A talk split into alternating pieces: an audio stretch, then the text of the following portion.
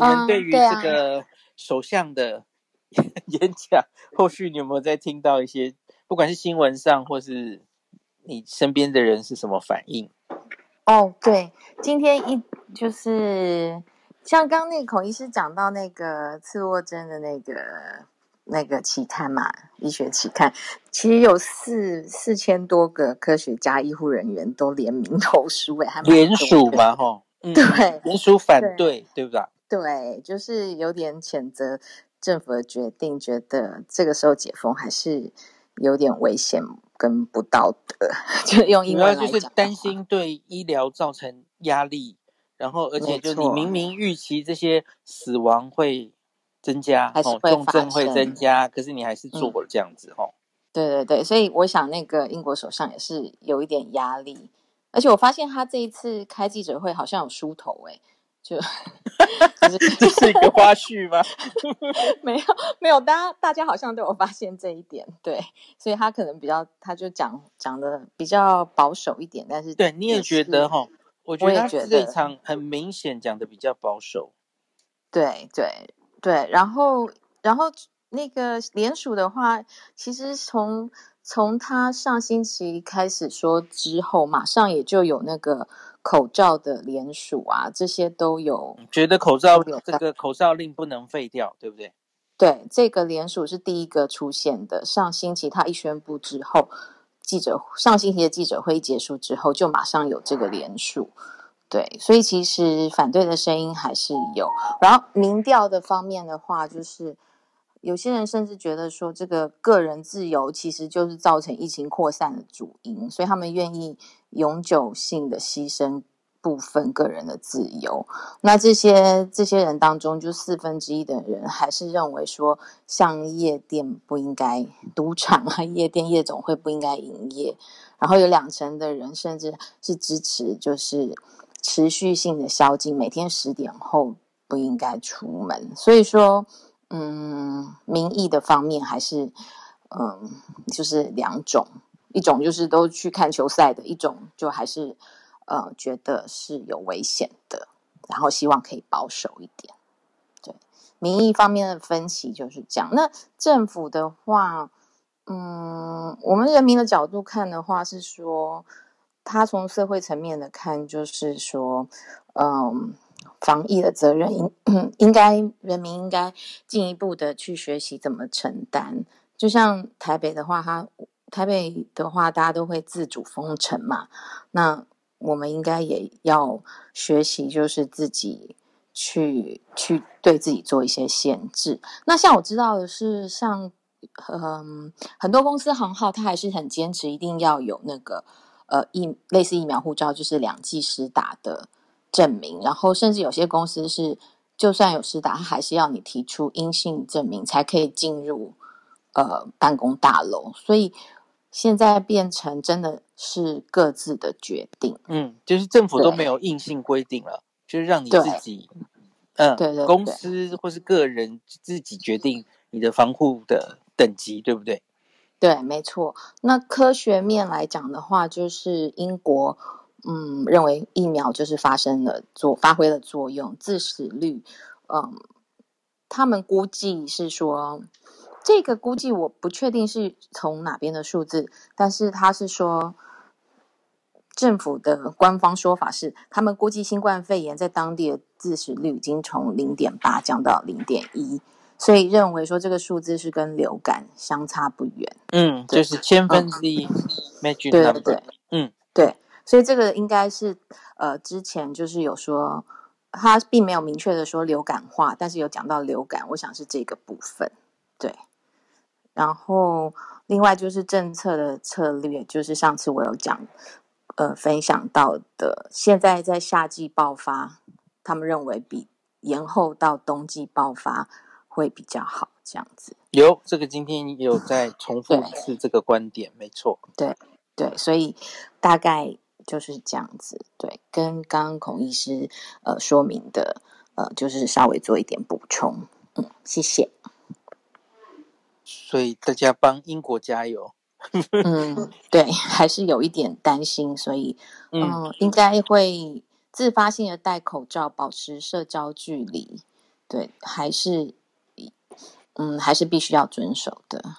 对，他们认为是持续以个人行为 交换生命的安全，就是嗯，因为疫情已经在英国有一年四个月，快要一年半的时间，然后呃反反复复的封城跟解封，对，所以我想嗯压力是蛮大的。嗯，我我今天比较不能明白的是，因为他们今天的痛整个就改成说我们要。慢慢做这件事，因为它变成 slowly，、嗯、然后 carefully、cautiously，好，然后要慢慢的做。嗯、可是问题是怎么样具体慢慢的做？他没有规定啊，对不对？他他今天其实只说，嗯、比方说我刚刚举的例子嘛，他希望公司行号慢慢的在这个夏天哈，看可以恢复到全部的人慢慢就都到可以回来公司上班。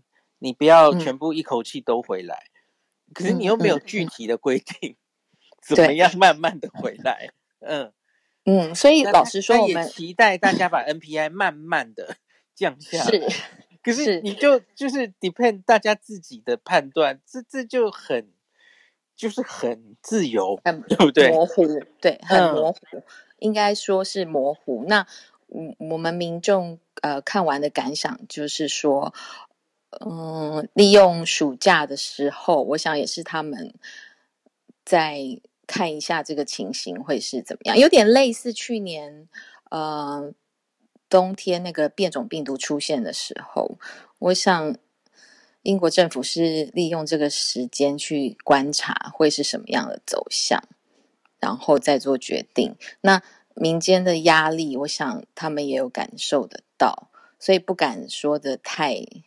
太具体了，这一次，嗯，对，然后的确感受到了，因为我记得上一次记者会，波士江省有很快的说，说带句，其实只有一句啦，他说就是，嗯，嗯呃，因为他说几乎所有的限制都要拿掉嘛，吼，对，他他，他好像有说过一句说，诶，你不需要出示任何证明，然后才能举办什么活动。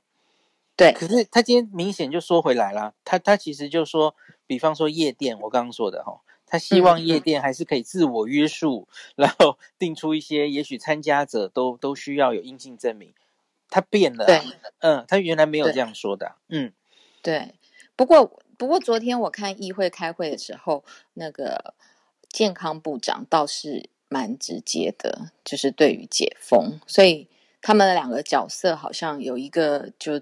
比较强硬一点，然后有一个这一次就比较保守一点，对，应该还是首相为主吧？哦，是首相为主，没错，对对，但是他但是他就让那个健康部长先说话这样子，然后他在轮到他说的时候，他就再把他说缩回来一点，说的保守一点，感觉健康部长搞不好快下台了，这样之后，嗯，真的有一点。不太妙的时候，嗯，就看一下之后情形会怎样。因为，嗯，主要是因为现在是放假期间.所以，嗯，比较看不出来这个走向到底会怎么样。通常都是到假期结束，呃，大家从别的国家回到学校啊之后，那才是真正那个会看得出情形会怎么样的时候，就是九月的时候。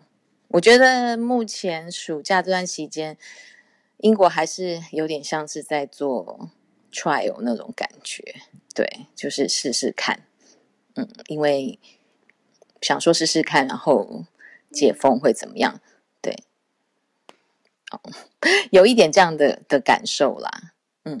而且他昨天记者会并没有很强硬的说了，就是说。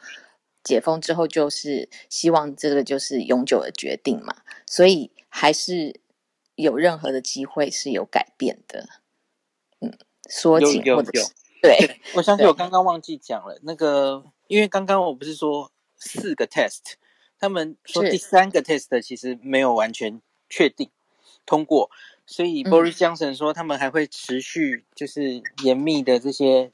PCR 检查等等的哈，就监测疫情的走向都会完全持续哈。他说，对，他他好像说，unfortunately，会持续到明明年初。我就说怎么会用 unfortunately？应该是很棒啊，要要继续持续。就用他之意好像是说，假如最理想的状况下，我们可以不逐例通报了，就根本把它当流感化哦，你不用每一例都抓出来。他心里可能是暗藏这种意思啦，所以他说很抱歉，我们还要一直 检查啊，到处检查 PCR，一直检查到明年初这样。是，我觉得真的整个情形还是像一个很大型的 trial 的原因是，呃，学像学校的话都。学生现在放暑假，所以他们最后一天是带了四五盒以上的那个快筛，抗原快筛。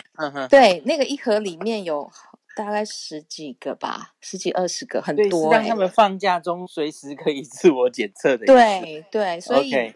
嗯，就是现在就是用这个方式在收集所有的数据，跟看看疫情走向。哦、对对，OK OK。嗯好，谢谢孔医师。以上就是我的补充。好的，真的是 希望英国可以成功，嗯、可是当然也某种程度会为他们担心哦。好，嗯、没关系，对，勇敢的往前踏一步了，我们就看看英国接下来那个疫情的走向。嗯嗯，好，谢谢谢谢。然后我看到叶斌来了耶，我想问问叶斌，他关于这个 W WHO 今天的发言，不知道他有没有什么意见？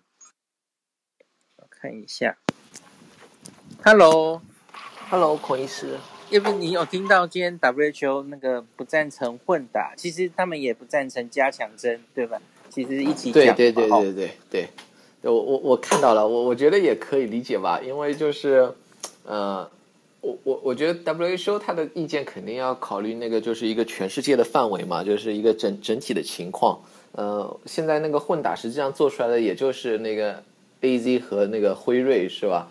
那还有泰国的那个科兴跟 A Z 哦。对对对，小型的，嗯，对，但但是除此之外，呃，就很少。但实际上的混打那太多了，而且原因各种各样。我觉得他还有一个考虑就是说，如果你就这样好像随便两个都能混打的话，他剩下呃。那个普通的民众，一方面就是如果对那个疫苗本身不是很有信心的话，就是觉得你们是在瞎搞的，也就是你随你你你告诉我说这疫苗有那个有科学证据，但你到最后都是随便一来都说这个也可以，那个也可以，那那肯定是有问题。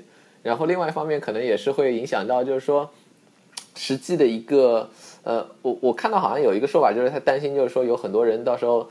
呃，你你这样一混打之后，你就不知道谁打了什么，然后都是有人打第三针、第四针、第五针，这样都搞下去了，也也是一种浪费吧？好像也有这个考虑，也也也可以理解，我觉得。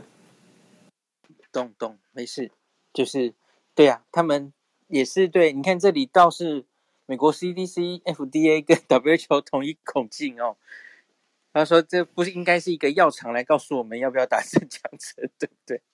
对对，这这个也是，这个 WHO 肯定反对，要比那个美国这里更更更加的明确，因为以色列是开始打了嘛，但以色列它国家小，而且它已经打的差不多了。美国那么快出来反对，也是因为就是美国这里还有很多人没有打，你这时候跑出来说剩下人我们开始打第三针，那他的接种计划本身就混乱了，然后那些剩下不愿意打的更加不愿意打。WHO 的话，它也是那个从全球范围来看，它更加需要反对这种行为了。你你这么一搞的话，大家都继续全都是那个欧洲、美国再继续又把那个 mRNA 疫苗又买了一轮了，都都不用不用搞了。那其他的那个非洲那些国家，他们上升比例那么快，呃，你你这么弄的话，他们更加拿不到疫苗了吗？是是，哎，叶斌，你有没有关注英国的状况？你怎么看他们？然后其实跟美国也有一定程度的相像，对不对？目前解封的状态，但我觉得，他们的那个按照人口比例来说，他们的那个新增的病例数更高啊。我我觉得他们能够对破三万，对对好好处就是，我我就不知道他后面的那个呃住院啊那个呃人数会不会往上涨，因为住院肯定是比那个感染人数要增长的慢嘛，因为它是晚一个时间的。但但我觉得他们那么坚决也也算是。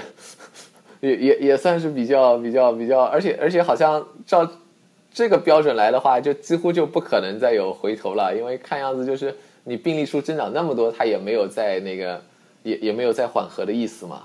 看样子还是比较那个明确的，就就是直接直接要往上涨。美美国这里也涨得很厉害，但美国这里的话，它是有一个不平均的问题，所以它也只能就是鼓励地方，如果你要改的话，你可以改。然后它有一些就是如果某些地方增长特别快，它会呃，它派一些人过去，就是 CDC 会派一些人过去，他们搞一个 Strike Force 这样的派过去，好像内华达、密苏里啊，他们都派过去了，那几个州涨得比较厉害。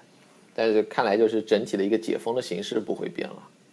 那我我比较好奇是美国，假如有一些州因为疫苗还没打那么多，然后 Delta 现在窜的比较快，他们每一州是不是会有自己的呃 NPI 的政策会不一样？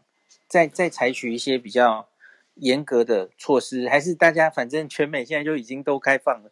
几乎都不管。我我我我觉得问题是这样的，那些疫苗打的不足的州吧，本身就是 NPI 做的很少的州，他们现在 回过去更加不可能了。Okay. 那那些州几乎几乎是几乎是没法回头的一回事情啊、呃，因为确实有有很低的啊，有有好几个州是百分之三十几嘛，就是成年人里面 fully vaccinated，他到现在也就百分之三十几，而且美国的情况是。美国应该没有任何一个州可以说是因为疫苗不够的，这是不存在这么回事情。就是疫苗是有的，只不过就是人家没去打。那那你那还能做什么呢？就你几乎就没法做这件事情。他们那个呃，像 Texas 以前的话，就基本就是一到那个疫苗供应量充足了，他就已经把所有的 NPI 都给解除了。他理由就是说现在已经有疫苗了，所以就不需要 NPI 了。他的考虑都不是说现在疫苗接种率到什么程度，是吧？那么。就按照这个比例来看的话，他肯定也不可能回头啊，那那些地方，那那就几几乎就是，呃，那那些州的话要回那个 NPI 是不可能的。有回 NPI 的其实是反而一些大城市，他那个我我我印象当中好像 LA 就是洛杉矶，他说了他是室内他重新建议你戴口罩，可能是这样一个情况。Okay, okay. 所以所以有些大城市可能稍微有点恢复，但那几个其实特别严重的州啊。除非它里面的一些中心城市可能稍微有一点改变，但是实际上也会非常复杂，因为它那个的话，州一级别估计是不会改，但是如果你州一级别不动，你如果是城市一级别动的话，很容易就变成，呃，又打官司了，又又说你这个权利不在城市里面，要在州里面，所以所以就会非常复杂，基基本就不太可能再再有恢复了。所以大家除了关注英国，也要关注美国哈，美国接下来的对美美国现在已经变成。呃，七天，现在的七天平均应该在两万了吧？之前是一万嘛，所以上升比例又上两万，对对，又上两万了。Okay. 但但是但是就是它还是主集中在就是中西中西部，然后南部嘛，嗯、这些地方确实就是疫苗接种率非常低。Okay. 那那你也没办法，它就是百分之三十，而且那么久了百分之三十。最最奇怪的是别的地方吧，如果你有个 Delta 肆虐吧，大家都去接种了。美美国这里那些州吧，好像再怎么样他们都。还是不去，那就冥顽不灵。对，你你就你就没办法，你这个真的就是就是无话可说这件事情。OK，好，就是真的是大家要仔细观察哦。那今天那个我在有话好说跟陈秀熙老师同台嘛，那他有最后那好像最后被卡掉了哦。我跟大家补充他是说什么？他说，因为你看欧美其实就是打到一定的程度哦，哎，口罩就丢掉了，然后就就解封哦。他说：“可是，假如我们台湾了哈，台湾大家戴得住口罩，然后相对比较重视这些 NPI 的话哈，我们也许啊疫苗打到个多半，我们现在的方向很明显是大家先打到一剂，对不对？因为我们疫苗相对还比较少的时候，大家先打到一剂，然后覆盖率到一定程度，那我们这个一剂加上比较好的 NPI，其实也许就可以达到。”接近人家两剂的效果，老师今天最后是想讲这个了哈，所以就是给大家一个信心吧哈。假如我们可以维持一定的 NPI，至少我们口罩戴得住了哈。相对于欧美的话，那大家有点信心哈。疫苗再上来一一点哦，那个我们现在每天打二十万剂还可以哦，那也许这个接近可比较可以解封的时间就越来越近了哈。老师今天最后一段被卡掉，是想讲这个哈，然后好像差不多啦。那我今天最后讲一个哦，我就预告预告明天啦哈，因为今天其实可以讲的东西太多了，那我留一些到明天再讲。就是我明天会讲台湾现在就好像有三种疫苗了嘛，那在在郭董买到 BNT 之前呢，那大家在想的是啊，我不敢打 AZ，我不要打 AZ，我要打默默哈莫德纳。然后现在大家又觉得，嗯，好，我的莫莫莫我也不要，不是有莫德纳手臂吗？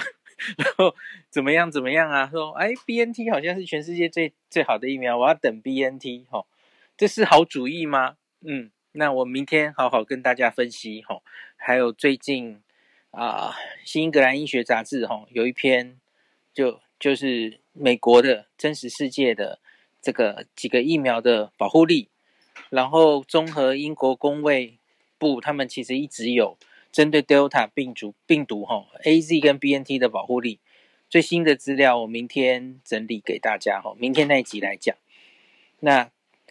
什么样的人该选什么疫苗？那明天晚上你开放大家上来问问题好了，因为我明天通告没那么多了，所以应该比较有时间这样子。好，那我们就明天晚上再见喽。那看叶斌要不要明天也来，可以一起回答大家的问题。好啊，好啊，好，明明天应应该可以。嗯、对了，孔医师，我不知道你有没有看到 Nature 上面有一个好像呃有有一篇是讲那个莫德纳，它是用四分之一的剂量，好像有也有，有对对。可是这个啊，这可节省疫苗，可是你觉得可行吗？真的会有国家这样做吗？呃不知道，我觉得如果有国家他想去做，倒也不是不可以啊。你你可以用那个，但就是我我就不知道，美国这里是就放弃了，因为美国之前谈过，就是用一半剂量。嗯，但后来因为后来是因为有突变出出来了，然后他就直接放弃了。而且那个美国这里它供应量也够了嘛，也比较好嘛。哦，对对对对，他后来供应量也够了，他就没有这个动力这么去做了。但欧美国家现在它供应量都够嘛，所以他就没没什么想法去改来改去这种事情。原来倒还确实有挺多这种讨论的，我记得就就有半剂量啊什么的，而且莫德纳他们做那个增强针，他也就做了半剂量嘛。OK，所以，所以从理论上来说，我就不知道有没有地方有那个拿到了之后，他想那个多覆盖率提高，你你这样倒确实可以覆盖率提高很多，是吧？因为理论上这个你看两种方式嘛，一种是照原剂量，然后第二剂给它延后到十到十二周，可是相比于假如是。四分之一，四分之一剂量，然后我们还是相隔二十八天打。诶，其实搞不好后者其实是比较好的，对不对？可是当然要更多资料了，对，对，对不对？嗯，学理上搞不好后者其实好像也比较好，对不对？假如达到一定的抗体的话，对，好像也没有太大问题吧？我我觉得，因为他那个，呃，哪怕是在他临床试验的时候，他这些都是最早期做的嘛，他只不过抗体新生好像没有那个。用那个，它它是二十五嘛，没有没有全剂量一一百好，那个那个问题。但但是你要这么纠结去，你还可以纠结一下，是不是五十比一百更好？五十和一百相当是吧？也也没什么，因为你它毕竟不是所有的那个，它它毕竟还是做的剂量的差异还是挺大的，它就做了二十五、一百和两百五十嘛。那中间差的还挺多的，你你可以说没做五十，嗯，对，没有做五十，你可以说要不做五十，要不做七十五，是吧？要不做三十。奇怪，为什么中间差这么多？那药厂的阴谋？还还是还是人数人数的问题吧？如果你要多做剂量的话，你的人招募人数就很多了。OK，他就选这几个剂量就完了。嗯嗯嗯，这忽然让我想起 A G 最早。发表的时候也有半剂量之乱，对，半剂量之类的东西，谁谁也不知道怎么回事情这些。对，是不是因为这次就是第一期、第二期，然后第二期、第三期，所以前面原本所有 dose finding 的时候，哈，决定剂量的时候，其实都要经历好长的过程，对不对？是的。那结果这次结果就噼里啪啦就决定。所以是不是反而好像没有找到最好的剂量？如如果本来的话，你你还可以再多纠结一下，比如说是第一针的剂量、第二针的剂量，然后间隔时间再再做一做。但那些就是时间会越拉越长嘛。他他那时候明显没有那么长的时间去做，没错。因为他打完之后，他要等到那个第二针打完两周一个月这样去看他的抗体反应嘛。所以你你中间的你你的分组越多，你招募人越多，然后。嗯，花的时间也越多，但他没有这个动力去这么就。其实当时也也确实是时间很紧迫嘛。OK，如果如果你你说本来如果一个一期实验做个半年，那没什么问题。那如果那个时候大家说我们做个半年的一期实验找个 dose，估计老百姓也不乐意了，是吧？没错，我们现我们现在是已经回过头了，但都打得上了，然后就在那儿纠结哪个剂量更好。那原先那个时候，大家都是你你赶紧做出来，你就不要在那儿搞这个，为时已晚了。对对，讨论这个问题。对，在在讨论这个，当当时肯定不能这么讨论了。因为因为这样低剂量应该相对那个副作用也不会那么多嘛，不良反应啊。是可可能会有一些改变吧，低剂量的话，你你把那个剂量降低，其实如果你把那个时间拉长，可能也会有有区别，是吧？但是这个东西实在太难去纠结了。如果你是一个流感疫苗什么的，那你可以多考虑一下，是吧？毕竟选择那么多，而且每年都肯定有。是你你可能对那个副作用，你你是百分之十的人发烧，还百分之五的人发烧，都可以纠结很久，但是。现在这个情况，那肯定就是你你先做出来就 就完了，就就不要搞那么多，一个个分组去弄。哎，这其实回想起来还真有点可惜哈。假如这个四分之一剂量是真的可行的话，哇，那现场就多了四倍多三倍的疫苗哎。对呀对呀对呀，它的供应量就变化就非常大。其实莫德纳，因为因为可以想象这样。美美国这里可能也打了一半会是莫德纳，你你想一想，那样就本来是就相当于是多出，你甚至是哪怕用一半就是五十的话，它相多多出一倍嘛。那么美国这里就可以多提供可能七八千万人的剂量，其实对全世界来说还是值得。对对，你就多出很多很多了。对对，那我们台湾买的五百万瞬间变两千万，马上就够了。对呀对呀。哎，Dennis 上来了，你想说什么吗？哦，我只是想要那时候 CureVac 的问题刚好是相反啊，大家是说它剂量不够啊，对吼、哦。可是它剂量如果太多的话，副作用很高，所以那时候他们应该没有选那么高的剂量，也是因为副作用的关系。了解，所以其实剂量的决定其实也是很困难的一件事哦。通常这是在第一期跟第二期做的事，然后。那可是这一次，其实很多大家有看，你可以有兴趣的话，你仔细去看那那些临床试验的计划书啦。吼，很多这就所谓的 Phase Two、Phase Three Combine 吼，它其实就第二期、第三期根本写在一起，它它很快就往后进展了这样子。那我觉得这一次 AZ 也有一个问题，就是彦斌应该也知道嘛，吼，他其实最初期的时候，他其实觉得只想做一剂，打一剂就算了。可是后来他在很后面，第二期已经很后面了吧？他才决定，那我们还是给两个 dose 好了。然后他去把 已经给一滴剂量的人再抓回来补第二剂，所以我们才会在啊、呃，他在英国发表的那个临床试验看到那么奇怪的人，因为你理论上应该两呃两剂是相隔，嗯，是八周吗？还是四周？忘记了。嗯、呃，应该是二十八天嘛。他在美国做的都是二十八天，四四周。那可是他后来就抓回来，我们才会看到那么奇怪的资料嘛？有人相隔八周、十二周、六周，全部都是，因为他就是全部抓回来打，就是一个很诡异的临床试验执行方式。好吧，那今天就讲到这喽。哦，不好意思，我想问一个问题啊。哎，请问，那我们半剂量的方式可不可以用免疫调节的方式来做？欸、我觉得应该可以啊，应该可以啊，因为现在说的是莫德纳嘛，哦。对啊，对啊，那个莫德纳，他 Nature 上那篇文章，其实他们也就是那个免疫桥接嘛，因为他就看那个中和呃中和抗体那个滴度，它有没有那个生成这样的情况嘛。其实其实它也是。不知道这个有没有国家会勇敢的先采用，就来试试看。这其实跟你从把它二十八天延到。十到十二周需要的勇气其实差不多吧，其实两边都是一种还没还没有证据的嘛，吼，还没有完整的科学证据，是不是真的可以这样做？吼，因为因为我去看了 WHO 这样建议的那些参考资料，其实都是一些工位的模型啊。他就是说，假如我们延长到那么久，吼，理理论上我们可以多 cover 一些打第一剂的人，你可能可以减少到多少感染？